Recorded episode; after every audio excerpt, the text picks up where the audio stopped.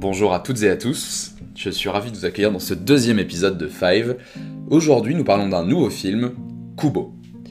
Alors, pas aussi connu qu'il le mériterait, poétique, magnifique, c'est une petite pépite de rêve, de rire et de pleurs. Pour les petits, mais surtout pour les grands, vous allez comprendre pourquoi. On y suit le périple de Kubo, un petit garçon, dans un univers inspiré d'un imaginaire fantastique japonais. Kubo est un enfant très attachant, incroyablement doué pour raconter des histoires, et doté d'un talent magique original, celui de faire bouger des feuilles de papier sous forme d'origami pour mettre en scène des histoires incroyables.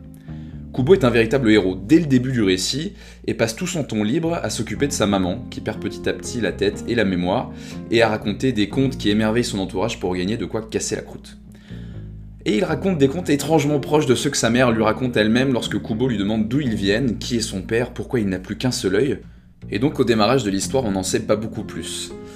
Euh, toujours est-il que lorsqu'elle a toute sa tête, ce qui n'est pas si souvent, sa maman interdit formellement à Kubo de sortir dehors après que le soleil se soit couché, sous peine que son grand-père et ses deux tantes, qui sont a priori encore à sa recherche, ne le retrouvent et ne lui soutirent son dernier œil.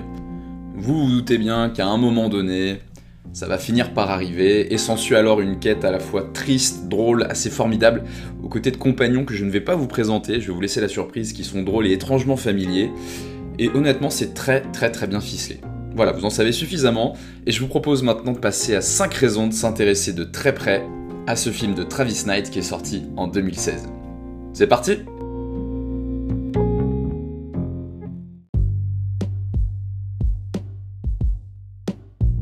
Première raison de s'intéresser vraiment de près à ce film, et je voulais vraiment commencer par là, bah, c'est le visuel. C'est le visuel qui est absolument dément. C'est ce qu'on appelle de l'animation en volume. Euh, vous avez pu voir L'île aux chiens ou Coraline qui utilisent très bien les mêmes procédés, on en reparlera peut-être dans un autre épisode.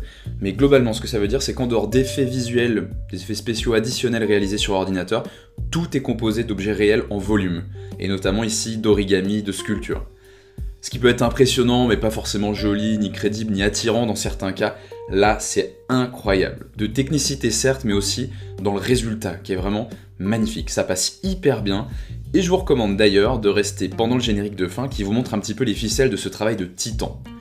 Pour vous donner une petite idée du boulot que ça représente, euh, le personnage de Kubo, à lui seul, possède 22 000 bouches et sourcils, soit près de 4,5 millions d'expressions et 29 doublures. Autre idée, le, travail sur les costumes, il est, il est extraordinaire. Ça a été fait par Deborah Cook, je vais chercher ça, et elle a en effet dû coudre 14 couches de soie pour la robe impériale de la mer et fixer plus de 800 plumes pour la cape des méchantes sœurs. C'est difficile de réaliser à quel point c'est un travail de fourmi et à quel point c'est un travail titanesque. Visuellement, c'est une prouesse et ça rajoute beaucoup visuellement à un univers japonais très tourné vers l'origami. Vous savez, ces feuilles de papier qu'on plie pour leur donner forme, pour leur donner vie ce qui est complètement au centre du récit. Donc déjà pour commencer, un grand bravo au studio Laika, qui ont aussi fait Coraline, pour le coup, pour cette prouesse. Ils font très peu de films, mais on comprend pourquoi, ça demande un boulot complètement dément. Et donc honnêtement, rien que pour cette première raison, moi je vous dirais déjà foncez.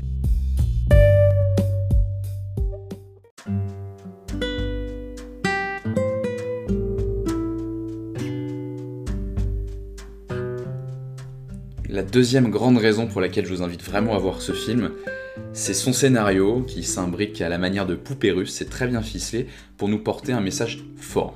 Un message fort qui est perceptible à la fois par les enfants, qui sont une des premières cibles du film, mais aussi très puissant pour les adultes. Moi personnellement, c'est un message qui m'a beaucoup touché, et c'est un message qui euh, va vous parler de l'acceptation de la mort comme partie intégrante de notre vie.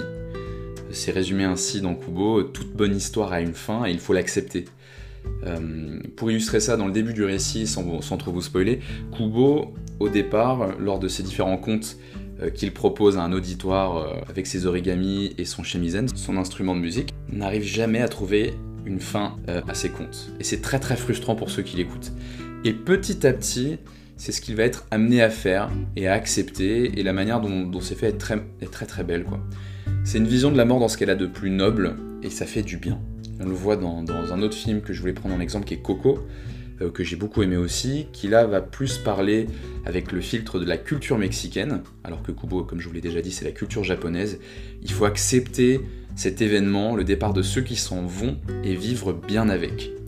Culturellement, je trouve ça d'autant plus intéressant car en France, notamment, on est très éloigné de ça. Moi, la manière dont je le perçois, la manière dont je le ressens, c'est qu'on fait l'autruche le plus longtemps possible avant que ça nous tombe dessus.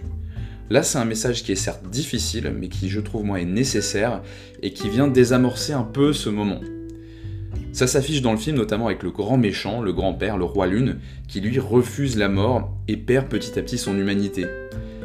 Donc encore une fois, pour conclure, pour moi c'est assez nécessaire comme film à la fois pour l'enfant, mais même personnellement, quel que soit votre âge, ça devrait, et en tout cas moi ça m'a beaucoup touché.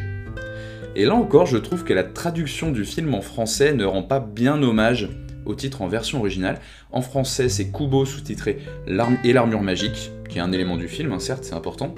Alors qu'en anglais, c'est Kubo and the Two Strings, qui est un titre qui est beaucoup moins innocent qu'on ne pourrait le penser une fois qu'on a terminé le film, croyez-moi. C'est-à-dire Kubo et euh, les deux cordes, les deux ficelles qui correspondent aux cordes de, son shamisen, qui est une espèce de guitare. Je ne vous en dis pas plus.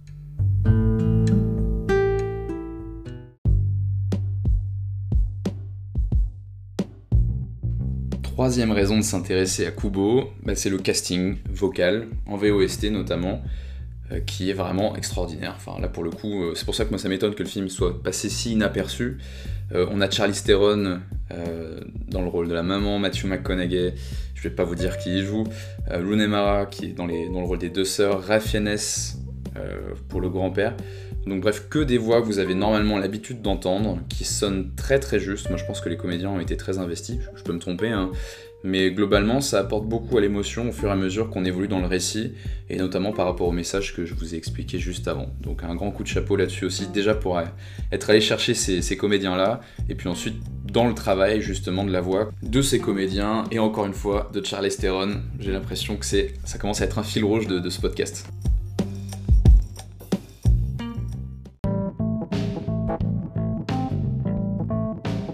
Quatrième raison de s'intéresser à Kubo, bah, c'est sa magie. C'est euh, le Japon, les costumes, les allers-retours incessants entre contes, histoires, récits réels, euh, fiction, imbrication de ces différents récits, personnages qui sont au départ fictifs, qui deviennent réels, puis qui repartent en fictif.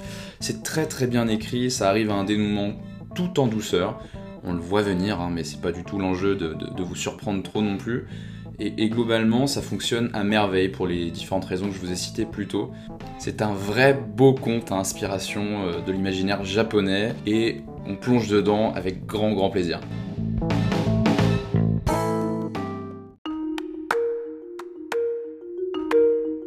Cinquième raison de voir Kubo, peut-être un peu plus personnelle, c'est la construction du récit par niveau. J'y ai pas mal retrouvé une ambiance euh, comme dans, les jeux vidéo Zelda avec différents niveaux, différents boss, différents euh, items à aller chercher. C'est fait avec humour, c'est assez léger, mais globalement on passe un, très beau moment et on se projette euh, dans, l'aventure de Kubo qui petit à petit va acquérir des nouvelles compétences, des nouvelles habilités qui vont lui permettre d'avancer dans le récit. Mais moi c'est une construction à laquelle je suis très sensible.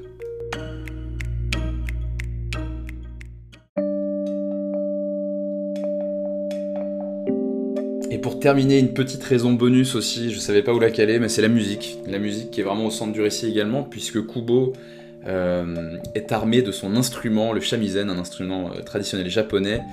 Et euh, toute la musique accompagne le récit de manière très dynamique, et pas du tout en mode comédie musicale pour le coup. ne vous attendez pas à un Disney ou au Roi Lion, hein, que j'aime beaucoup par ailleurs. Mais globalement, ça s'intègre encore une fois très très bien dans un récit hyper bien ficelé.